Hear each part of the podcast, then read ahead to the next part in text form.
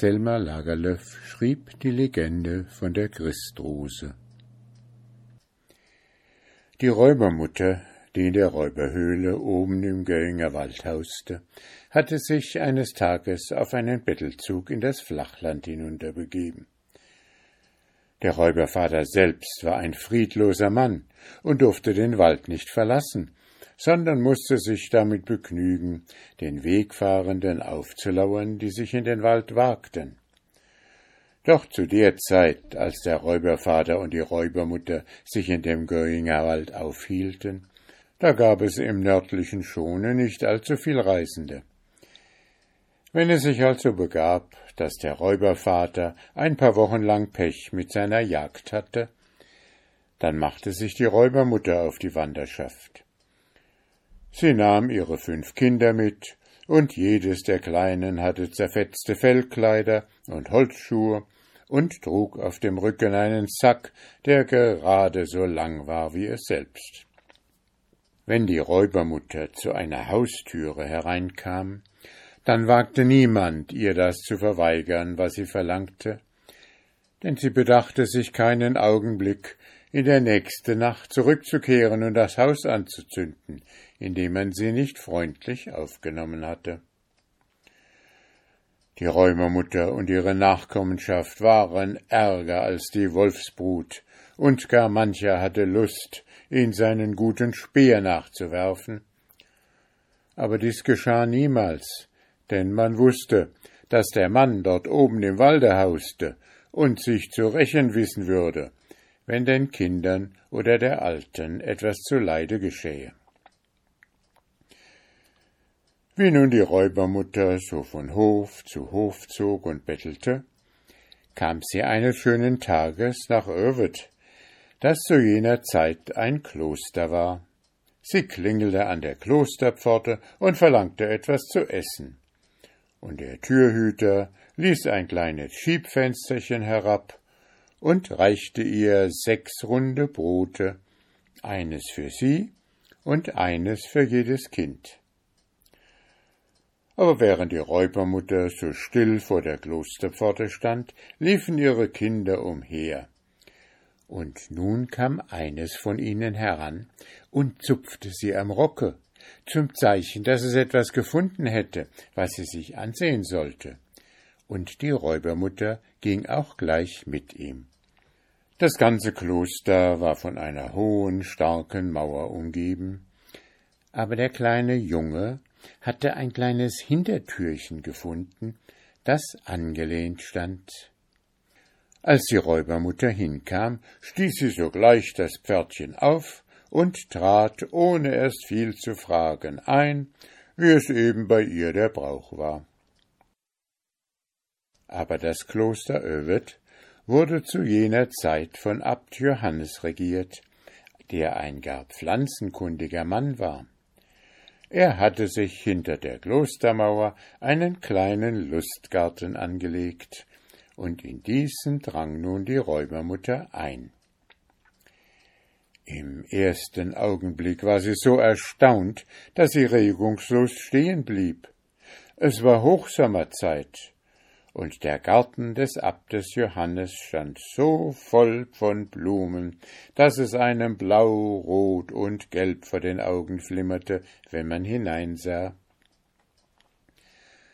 Aber bald zeigte sich ein vergnügtes Lächeln auf dem Gesicht der Räubermutter, und sie begann einen schmalen Gang hinunterzugehen, der zwischen den vielen kleinen Blumenbeeten durchlief. Im Garten stand der Laienbruder, der Gärtnergehilfe war, und jätete das Unkraut aus. Er war es, der die Tür in der Mauer halb offen gelassen hatte, um Queckengras und Melde auf den Kehrichthaufen davor werfen zu können. Als er die Räubermutter mit ihren fünf Belgern hinter sich her in den Lustgarten treten sah, stürzte er ihnen sogleich entgegen und befahl ihnen, sich zu trollen. Aber die alte Bettlerin ging weiter, als sei nichts geschehen. Sie ließ die Blicke hinauf und hinab wandern, sah bald die starren weißen Lilien an, die sich auf einem Beet ausbreiteten, und bald den Efeu, der die Klosterwand hochkletterte, und bekümmerte sich nicht im geringsten um den Laienbruder. Der dachte, sie hätte ihn nicht verstanden. Da wollte er sie am Arm nehmen, um sie nach dem Ausgang umzudrehen. Aber als die Räubermutter seine Absicht merkte, warf sie ihm einen Blick zu, vor dem er zurückprallte. Sie war unter ihrem Bettelsack mit gebeugtem Rücken gegangen, aber jetzt richtete sie sich zu ihrer vollen Höhe auf. Ich bin die Räubermutter aus dem Göinger Wald, sagte sie. Rühr mich nur an, wenn du es wagst. Und es sah aus, als ob sie nach diesen Worten ebenso sicher wäre, in Frieden von dannen zu ziehen, als hätte sie verkündet, dass sie die Königin von Dänemark sei. Aber der Laienbruder wagte es dennoch, sie zu stören, obgleich er jetzt, wo er wusste, wer sie war, recht sanftmütig zu ihr sprach. Du musst wissen, Räubermutter, sagte er, dass dies ein Mönchskloster ist und dass es keiner Frau im Lande verstattet wird, hinter diese Mauer zu kommen. Wenn du nun nicht deiner Wege gehst, dann werden die Mönche mir zürnen, weil ich vergessen habe, das Tor zu schließen, und sie werden mich vielleicht von Kloster und Garten verjagen. Doch solche Bitten waren an die Räubermutter verschwendet. Sie ging weiter durch die Rosenbeete und guckte sich den Ysop an, der mit lilafarbenen Blüten bedeckt war, und das Caprifolium, das voll rotgelber Blumentrauben hing. Da wusste der Laienbruder sich keinen anderen Rat, als in das Kloster zu laufen und um Hilfe zu rufen. Er kam mit zwei handfesten Mönchen zurück, und die Räubermutter sah sogleich, dass es nun ernst wurde. Sie stellte sich breitbeinig in den Weg und begann mit gellender Stimme herauszuschreien, welche furchtbare Rache sie an dem Kloster nehmen würde, wenn sie nicht im Lustgarten bleiben dürfe, solange sie wolle. Aber die Mönche meinten, dass sie sich nicht zu fürchten brauchten, und sie dachte nur daran, sie zu vertreiben. Da stieß die Räubermutter schrille Schreie aus, stürzte sich auf sie und kratzte und biss, und ebenso machten es alle ihre Sprossen. Die drei Männer merkten bald, dass sie ihnen überlegen war. Es blieb ihnen nichts anderes übrig, als in das Kloster zu gehen und Verstärkung zu holen. Wie sie so über den Pfad liefen, der in das Kloster führte, begegneten sie dem Abt Johannes, der herbeigeeilt war, um zu sehen, was für ein Lärm das wäre, den man vom Lustgarten hörte. Da mussten sie gestehen, dass die Räubermutter aus dem Göigangwalde in das Kloster gedrungen war. Sie hätte nicht vermocht, sie zu vertreiben, und wollten sich nun Entsatz schaffen. Aber Abt Johannes tadelte sie, dass sie Gewalt angewendet hätten, und verbot ihnen, um Hilfe zu rufen. Er schickte die beiden Mönche zu ihrer Arbeit zurück, und obgleich er ein alter, gebrechlicher Mann war, nahm er nur den Laienbruder mit in den Garten. Als Abt Johannes dort anlangte, ging die Räubermutter wie zuvor zwischen den Beeten umher. Er konnte sich nicht genug über sie wundern. Er war ganz sicher, dass die Räubermutter nie zuvor in ihrem Leben einen Lustgarten erblickt hätte. Aber wie dem auch sein mochte, sie ging zwischen all den kleinen Beeten umher, die jedes mit einer anderen Art fremder und seltsamer Blumen bepflanzt war, und betrachtete sie, als wären es alte Bekannte.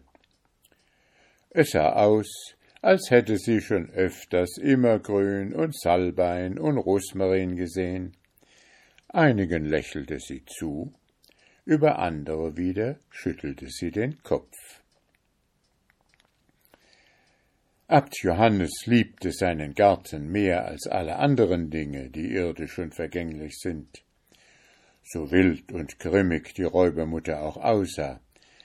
So konnte er es doch nicht lassen, Gefallen daran zu finden, dass sie mit den drei Mönchen gekämpft hatte, um ihn in Ruhe zu betrachten. Er ging auf sie zu und fragte sie freundlich, ob ihr der Garten gefalle. Die Räubermutter wendete sich heftig gegen Abt Johannes, denn sie war nur auf Hinterhalt und Überfall gefasst. Aber als sie seine weißen Haare und seinen gebeugten Rücken sah, da antwortete sie ganz freundlich Als ich ihn zuerst erblickte, da schien es mir, als ob ich nie etwas Schöneres gesehen hätte. Aber jetzt merke ich, dass er sich mit einem anderen nicht messen kann, den ich kenne. Abt Johannes hatte sicherlich eine andere Antwort erwartet. Als er hörte, dass die Räubermutter einen Lustgarten kenne, der schöner wäre als der seine, da bedeckten sich seine runzlichen Wangen mit einer schwachen Röte. Der Gärtnergehilfe, der daneben stand, begann auch sogleich die Räubermutter zurechtzuweisen. Das ist Abt Johannes Räubermutter, sagte er, der selber mit großem Fleiß und Mühe von fern und nah die Blumen für seinen Garten gesammelt hat. Wir wissen alle, dass es im ganzen schonischen Land keinen reicheren Lustgarten gibt, und es steht dir, der du das ganze liebe Jahr im wilden Walden hausest, wahrlich übel an, sein Werk meistern zu wollen. Ich will niemand meistern, weder ihn noch dich, sagte die Räubermutter. Ich sage nur, wenn ihr den Lustgarten sehen könntet, an den ich denke, dann würdet ihr jegliche Blume, die hier steht, ausraufen und sie als Unkraut fortwerfen. Aber der Gärtnergehilfe war kaum weniger stolz auf die Blumen als Abt Johannes selbst. Und als er diese Worte hörte, begann er höhnisch zu lachen. Ich kann mir wohl denken, dass du nur so schwätzest, Räubermutter, um uns zu reizen, sagte er. Das wird mir ein schöner Garten sein, den du dir unter Tannen und Wacholderbüschen im Goinger Wald eingerichtet hast. Ich wollte meine Seele verschwören, dass du überhaupt noch nie hinter einer Gartenmauer gewesen bist. Die Räubermutter wurde rot vor Ärger, dass man ihr also misstraute, und sie rief Es mag wohl sein, dass ich niemals vor heute hinter einer Gartenmauer gestanden habe. Aber ihr Mönche, die ihr heilige Männer seid, ihr solltet wohl wissen, dass der große Göinger Wald sich in jeder Weihnachtsnacht in einen Lustgarten verwandelt, um die Geburtsstunde unseres Herrn und Heilands zu feiern. Wir, die wir im Wald leben, haben dies nun jedes Jahr geschehen sehen. Und in diesem Lustgarten habe ich so herrliche Blumen geschaut, dass ich es nicht wagte, die Hand zu erheben, um sie zu brechen. Da lachte der Laienbruder noch lauter und stärker. Es ist gar leicht für dich, da zu stehen und mit derlei zu prahlen, was kein Mensch sehen kann. Aber ich kann nicht glauben, es könnte etwas anderes als Lüge sein, dass der Wald Christi Geburtsstunde an einer solchen Stelle feiern sollte, wo so unheilige Leute wohnen wie du und der Räubervater. Und das, was ich sage, ist doch ebenso wahr, entgegnete die Räubermutter, wie dass du es nicht wagen würdest, in einer Weihnachtsnacht in den Wald zu kommen, um es zu sehen. Der Laienbruder wollte ihr von neuem antworten, aber Abt Johannes bedeutete ihm durch ein Zeichen, still zu schweigen. Denn Abt Johannes hatte schon seit seiner Kindheit erzählen hören, dass der Wald sich in der Weihnachtsnacht in ein Feierkleid hülle. Er hatte sich oft danach gesehnt, es zu sehen, aber es war ihm niemals gelungen. Nun begann er, die Räubermutter gar eifrig zu bitten und anzurufen, sie möge ihn um die Weihnachtszeit in die Räuberhöhle kommen lassen. Wenn sie nur eins ihrer Kinder schickte, ihm den Weg zu zeigen, dann wolle er allein hinaufreiten, und er würde sie nie und nimmer verraten, sondern sie im Gegenteil so reich belohnen, wie es nur in seiner Macht stünde. Die Räubermutter weigerte sich zuerst, denn sie dachte an den Räubervater und an die Gefahr, der sie ihn preisgab, wenn sie Abt Johannes in ihre Höhle kommen ließe.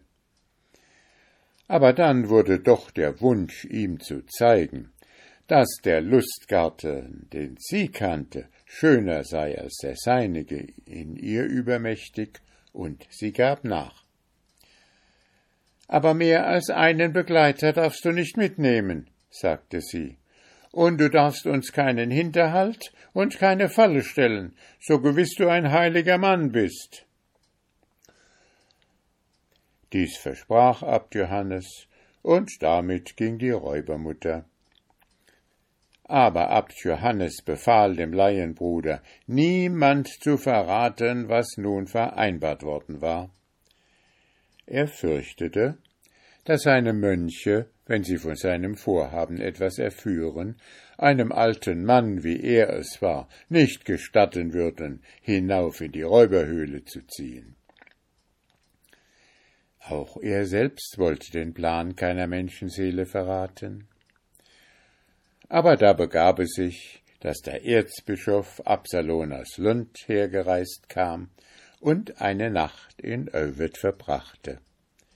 Als nun Abt Johannes ihm seinen Garten zeigte, fiel ihm der Besuch der Räubermutter ein, und der Laienbruder, der dort umging und arbeitete, hörte, wie der Abt dem Bischof vom Räubervater erzählte, der nun so viele Jahre vogelfrei im Walde gehaust hätte, und um einen Freibrief für ihn bat, damit er wieder ein ehrliches Leben unter anderen Menschen führen könnte. Wie es jetzt geht, sagte Abt Johannes, wie es jetzt geht, wachsen seine Kinder zu ärgeren Missetätern heran, als er selbst einer ist, und ihr werdet es dort oben im Walde bald mit einer ganzen Räuberbande zu tun bekommen. Doch Erzbischof Absalon erwiderte, dass er den bösen Räuber nicht auf die ehrlichen Leute im Lande loslassen wolle.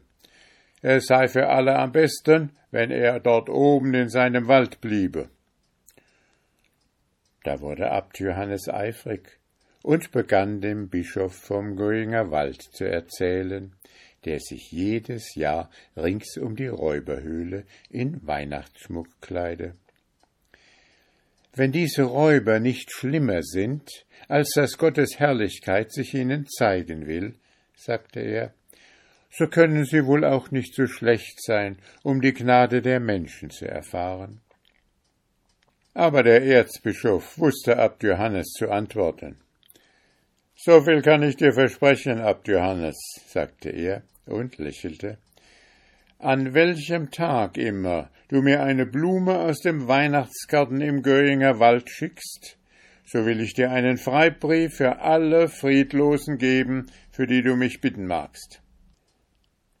Der Laienbruder sah, dass Bischof Absalon ebenso wenig wie er selbst an die Geschichte der Räubermutter glaubte.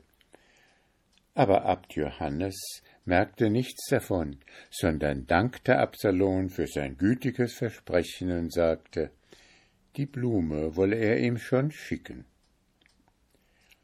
Abt Johannes setzte seinen Willen durch, und am nächsten Weihnachtsabend saß er nicht daheim im Kloster, sondern war auf dem Wege nach Göinge. Einer der wilden Jungen der Räubermutter lief vor ihm her, und zum Geleit hatte er den Knecht, der im Lustgarten mit der Räubermutter gesprochen hatte. Abt Johannes hatte sich den ganzen Herbst schon sehr danach gesehnt, diese Fahrt anzutreten, und freute sich nun sehr, dass sie zustande gekommen war. Aber ganz anders stand es mit dem Laienbruder, der ihm folgte. Er hatte Abt Johannes von Herzen lieb und würde es nicht gerne einem anderen überlassen haben, ihn zu begleiten und über ihn zu wachen. Aber er glaubte keineswegs, dass sie einen Weihnachtsgarten zu Gesicht bekommen würden. Er dachte nichts anderes, als dass das Ganze eine Falle sei, die die Räubermutter mit großer Schlauheit Abt Johannes gelegt hätte, damit er ihrem Mann in die Hände falle. Während Abt Johannes nordwegs zu der Waldgegend ritt, da sah er, wie überall Anstalten getroffen wurden, das Weihnachtsfest zu feiern. In jedem Bauerndorf machte man Feuer in der Badehütte, damit sie zum nachmittäglichen Bade warm sei. Aus den Vorratskammern wurden große Menge von Fleisch und Brot in die Hütten getragen, und aus den Tennen kamen die Burschen mit großen Strohgarben, die über den Boden gestreut werden sollten. Als er an einem kleinen Dorfkirchlein vorüberritt, sah er, wie der Priester und seine Küster vollauf damit beschäftigt waren, sie mit den besten Geweben zu behängen, die sie nur hatten auftreiben können. Und als er zu dem Wege kam, der nach dem Nachbarkloster führte, sah er die Armen des Klosters mit großen Brotleiben und langen Kerzen daherwandern, die sie an der Klosterpforte bekommen hatten. Als Abt Johannes alle diese Weihnachtszurüstungen sah, da spornte er zur Eile an, denn er dachte daran, dass seiner ein größeres Fest harre, als irgendeiner der anderen feiern sollte.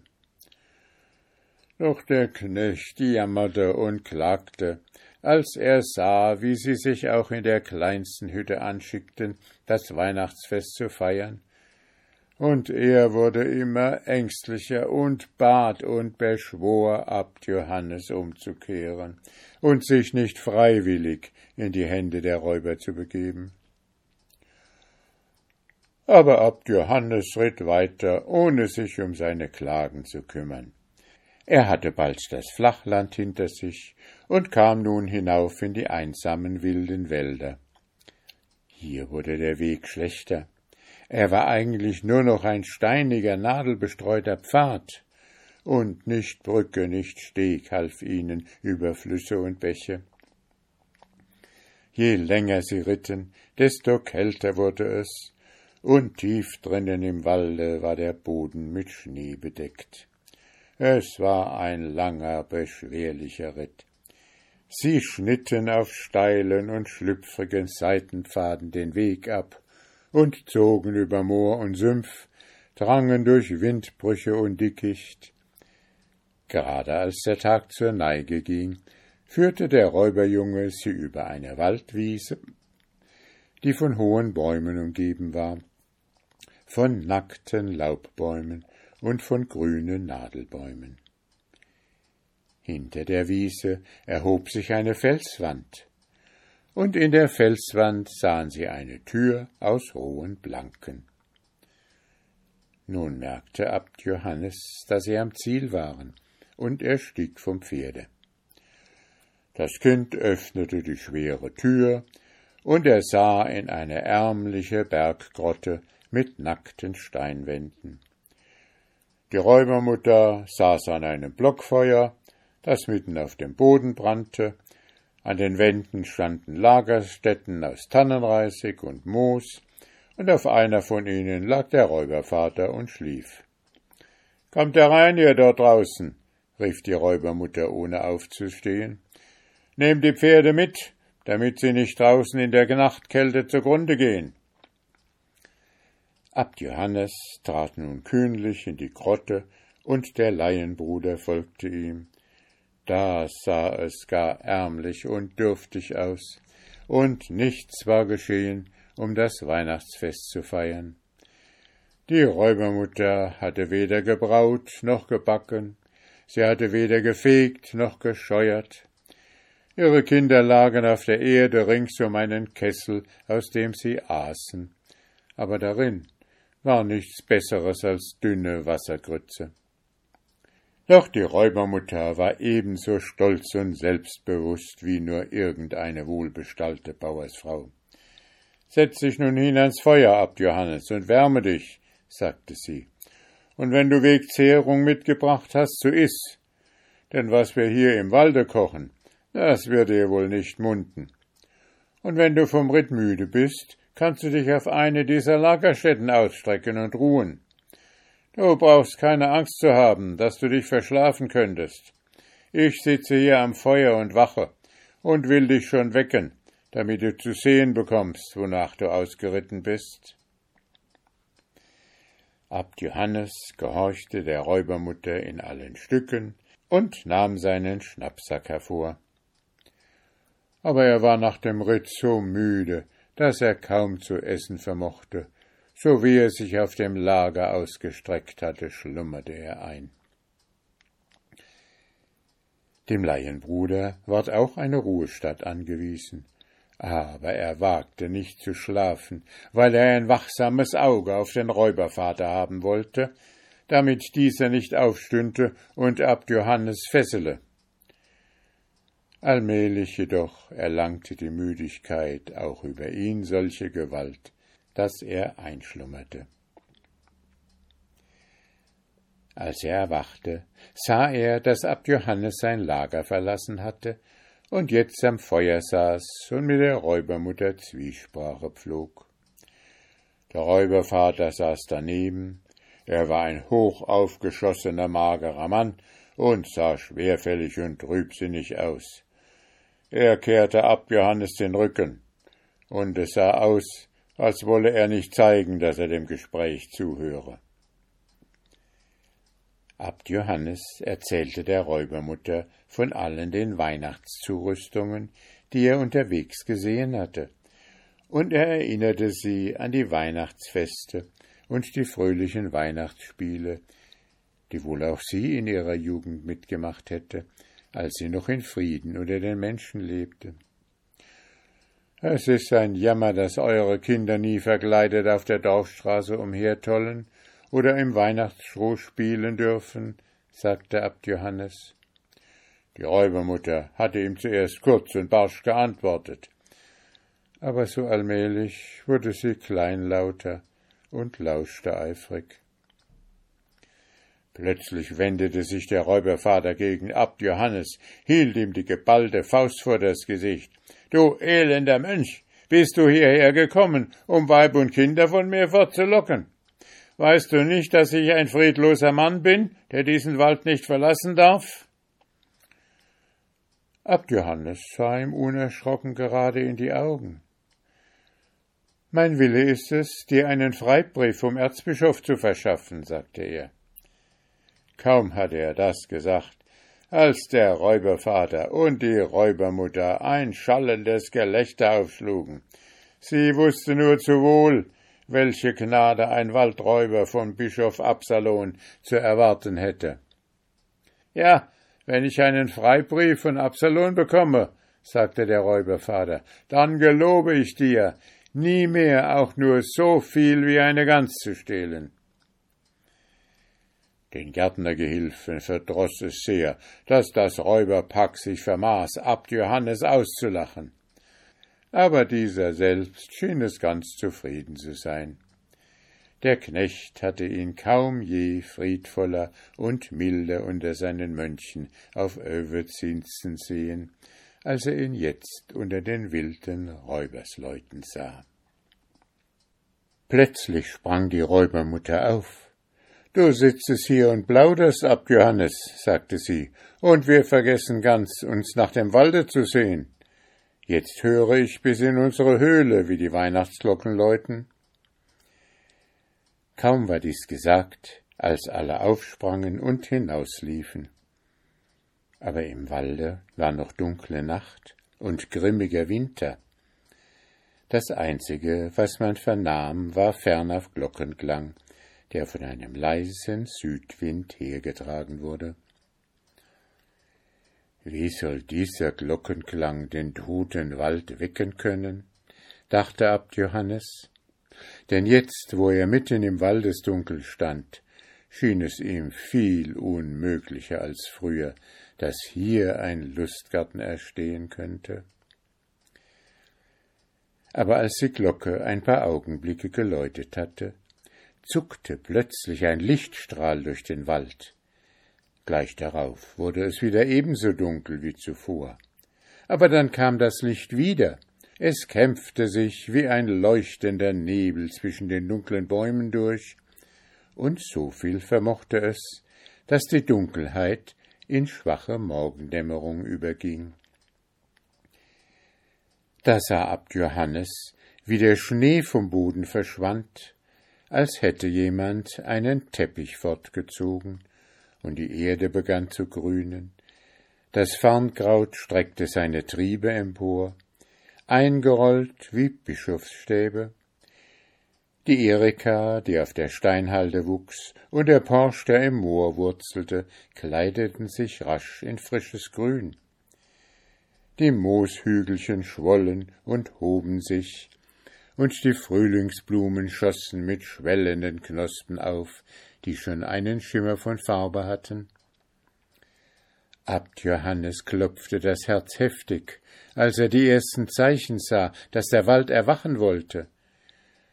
Soll ich, alter Mann, ein solches Wunder schauen, dachte er, und die Tränen wollten ihm in die Augen treten.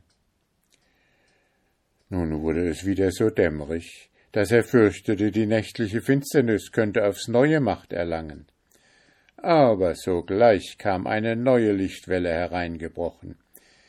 Die brachte das Murmeln von Bächlein und das Rauschen der eisbefreiten Bergströme mit. Da schlugen die Blätter der Laubbäume rasch aus, als wären grüne Schmetterlinge herangeflattert und hätten sich auf den Zweigen niedergelassen. Und nicht nur die Bäume und Pflanzen erwachten, die Kreuzschnäbel begannen über die Zweige zu hüpfen, die Spechte hämmerten an die Stämme, dass die Holzsplitter nur so flogen. Ein Zug Stare, der das Land hinanflog, ließ sich in einem Tannenwipfel nieder, um zu ruhen. Es waren prächtige Stare, die Spitze jedes kleinen Federchens leuchtete glänzend rot, und wenn die Vögel sich bewegten, glitzerten sie wie Edelsteine. Wieder wurde es für ein Weilchen still, aber bald begann es von neuem. Ein starker, warmer Südwind blies und säte über die Waldwiese alle die Samen aus südlichen Ländern, die von Vögeln und Schiffen und Winden in das Land gebracht worden waren und auf seinem kargen Boden nirgends anders blühen konnten. Sie schlugen Wurzel und schossen Triebe in demselben Augenblick, als sie den Boden berührten. Als die nächste Welle kam, fingen Blaubeeren und Preiselbeeren zu blühen an. Wildgänse und Kraniche riefen hoch oben in der Luft, die Buchfinken bauten ihr Nest und die Eichhörnchen begannen in den Baumzweigen zu spielen. Alles ging nun so rasch, dass Abt Johannes gar nicht Zeit hatte zu überlegen, welches Wunder gerade geschah. Er hatte nur Zeit, Augen und Ohren weit aufzumachen. Die nächste Welle, die herangebraust kam, brachte den Duft frisch gepflügter Felder.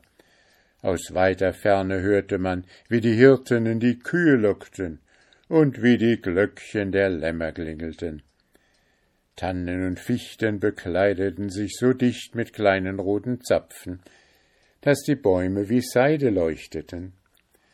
Der Wacholder trug Beeren, die jeden Augenblick die Farbe wechselten, und die Waldblumen bedeckten den Boden, dass er ganz weiß und blau und gelb war. Abt Johannes beugte sich zur Erde und brach eine Erdbeerblüte, und während er sich aufrichtete, reifte die Beere, die Füchsin kam aus ihrer Höhle mit einer großen Schar von schwarzbeinigen Jungen hinter sich her. Sie ging auf die Räubermutter zu und rieb sich an ihrem Rock, und die Räubermutter beugte sich zu ihr hinunter und lobte ihre Jungen. Der Uhu, der eben seine nächtige Nacht begonnen hatte, kehrte wieder nach Hause zurück, ganz erstaunt über das Licht suchte seine Schlucht auf und legte sich schlafen.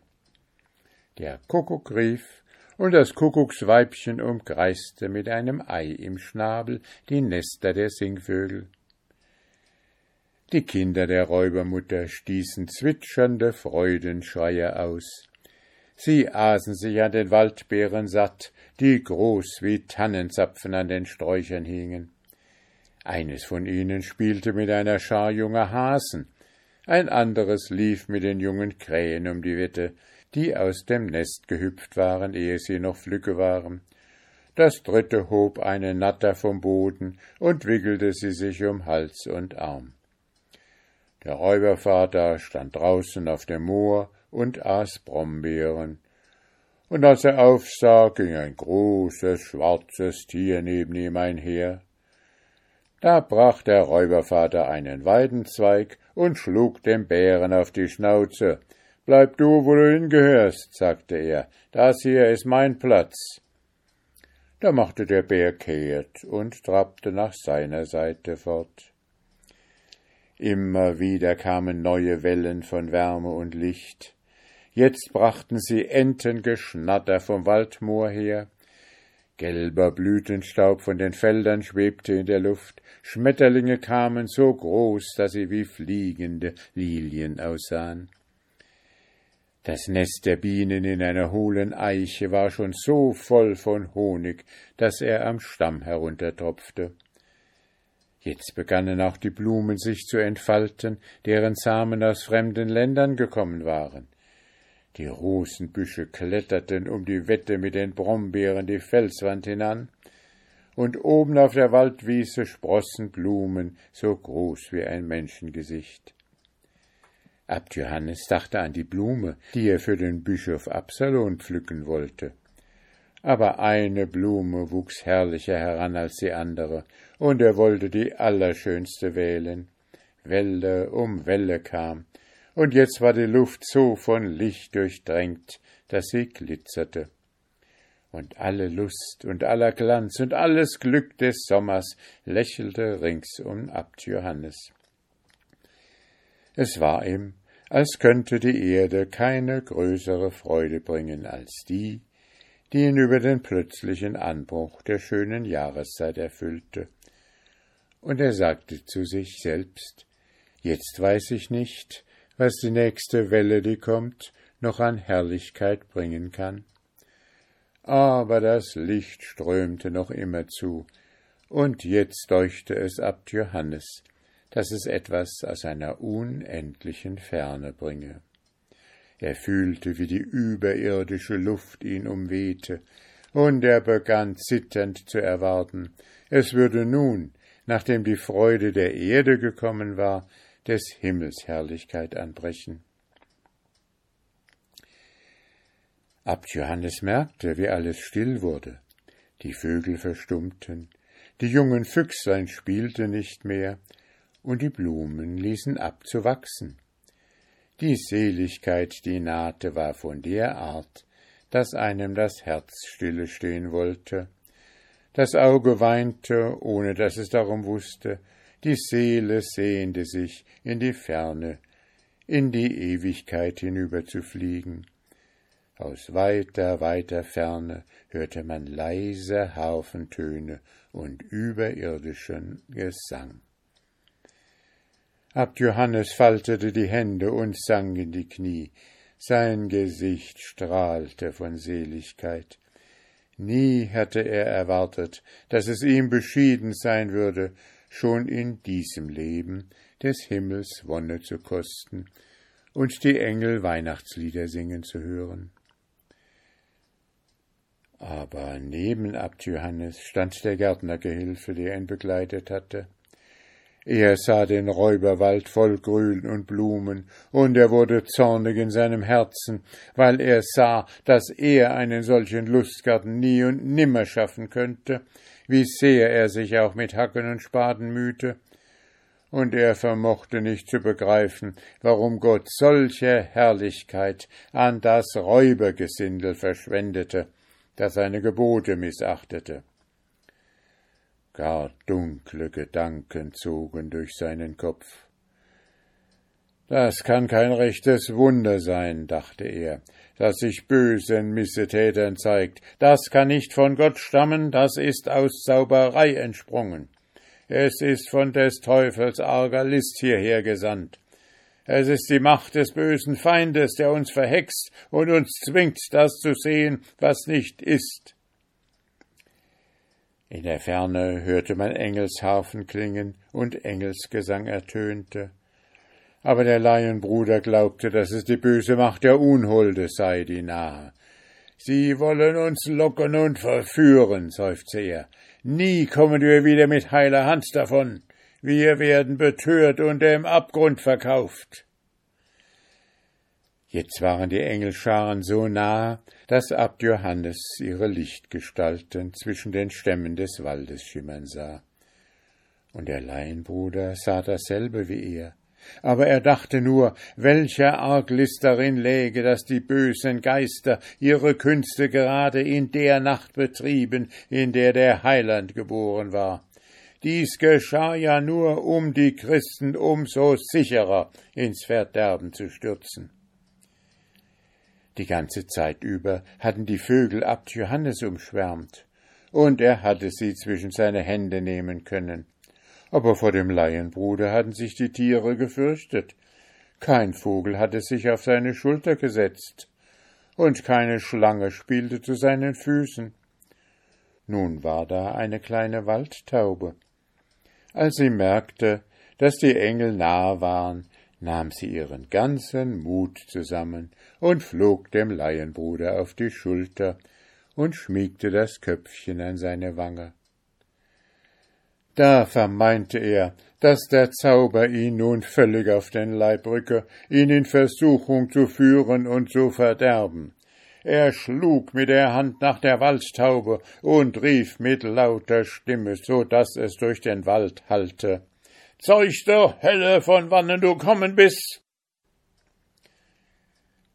Gerade da waren die Engel so nah, dass Abt Johannes den Hauch ihrer mächtigen Fittiche fühlte.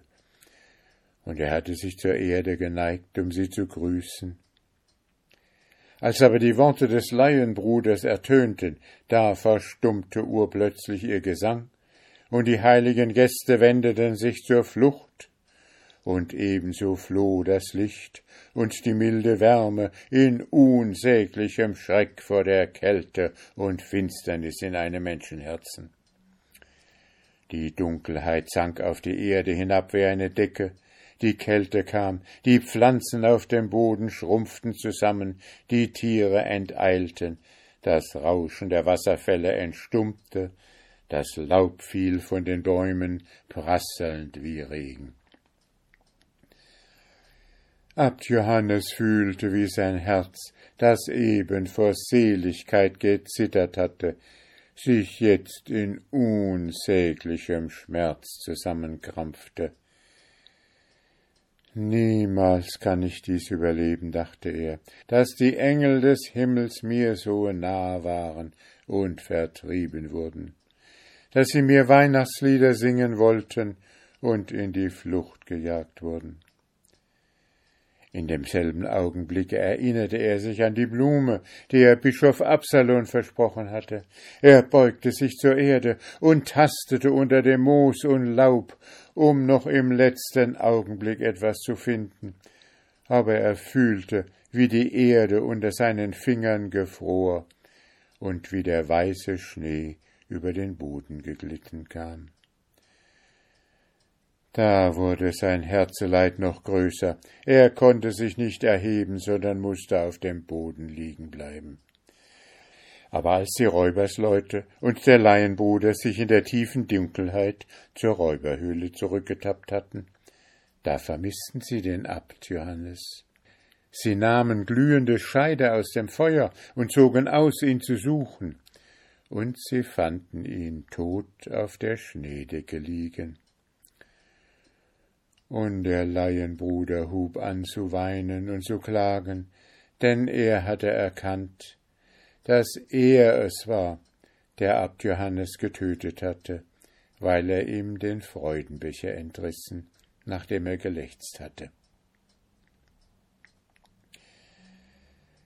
Aber als Abt Johannes nach Övet hinuntergebracht worden war, da sahen sie, die sich des Toten annahmen, dass er seine rechte Hand hart um etwas geschlossen hielt, das er in seiner Todesstunde umklammert haben musste.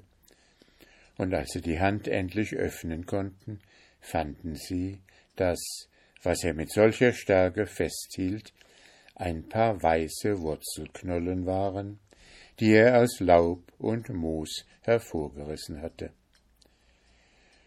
Und als der Laienbruder, der Abt Johannes geleitet hatte, diese Wurzeln sah, nahm er sie und pflanzte sie in des Abtes Garten in die Erde.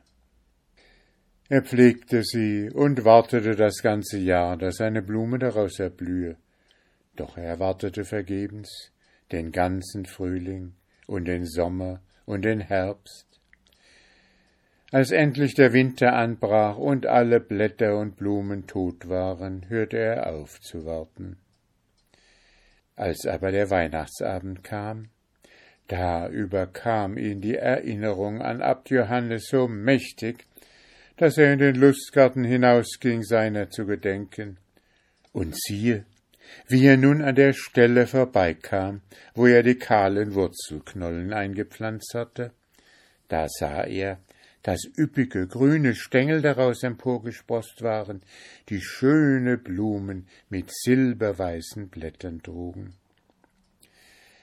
Da rief er alle Mönche von Ovid zusammen, und als sie sahen, dass diese Pflanze am Weihnachtsabend blühte, wo alle anderen Blumen tot waren, da erkannten sie, dass sie wirklich von Abt Johannes aus dem Weihnachtslustgarten im Göinger Wald gepflückt war. Aber der Laienbruder sagte den Mönchen, nun, ein so großes Wunder geschehen sei, sollten sie einige von den Blumen dem Bischof Absalon schicken.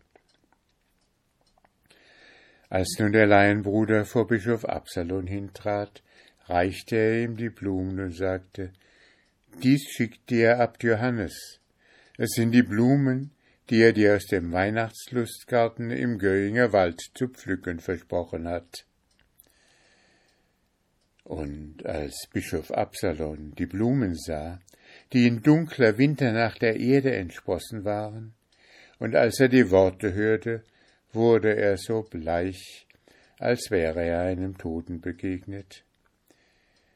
Eine Weile saß er schweigend da. Dann sagte er, Abt Johannes hat sein Wort gut gehalten, so will auch ich das meine halten. Und er ließ einen Freibrief für den wilden Räuber ausstellen, der von Jugend an friedlos im Wald gelebt hatte. Er übergab dem Laienbruder den Brief, und dieser zog von dannen hinauf in den Wald und suchte den Weg zur Räuberhöhle. Als er wieder am Weihnachtstage dort eintrat, da eilte ihm der Räuber mit erhobener Axt entgegen. Ich will euch Mönche niederschlagen, so viele eure auch sind, rief er. Sicherlich hat sich um euretwillen der Göinger Wald in dieser Nacht nicht in sein Weihnachtskleid gehüllt. Es ist einzig und allein meine Schuld, sagte der Laienbruder, und ich will gerne dafür sterben. Aber zuerst muss ich dir eine Botschaft von Abt Johannes bringen. Und er zog den Brief des Bischofs heraus und verkündete ihm, dass er nicht mehr vogelfrei sei, und zeigte ihm das Siegel Absalons, das an dem Pergamente hing. Fortab sollst du mit deinen Kindern im Weihnachtsstroh spielen, und es soll das Christfest unter den Menschen feiern, so wie es der Wunsch des Abtes Johannes war, sagte er. Da blieb der Räubervater stumm und bleich stehen. Aber die Räubermutter sagte in seinem Namen, Abt Johannes hat sein Wort getreulich gehalten, so wird auch der Räubervater das seine halten. Doch als der Räubervater und die Räubermutter aus der Räuberhöhle fortzogen, da zog der Laienbruder hinein und hauste fortan einsam im Walde unter unablässigem Gebet, dass sein hartes Herz ihm verziehen werde. Und niemand darf ein strenges Wort über einen sagen, der bereut und sich bekehrt hat. Wohl aber kann man wünschen, dass seine bösen Worte ungesagt geblieben wären, denn nie mehr hat der Gröinger Wald die Geburtsstunde des Heilands gefeiert, und von seiner ganzen Herrlichkeit lebt nur noch die Pflanze, die Abt Johannes dereinst gepflückt hat. Man hat sie Christrose genannt, und jedes Jahr lässt sie ihre weißen Blüten und ihre grünen Stängel um die Weihnachtszeit aus dem Erdreich sprießen, als könne sie nie und nimmer vergessen, dass sie einmal in dem großen Weihnachtslustgarten erwachsen ist.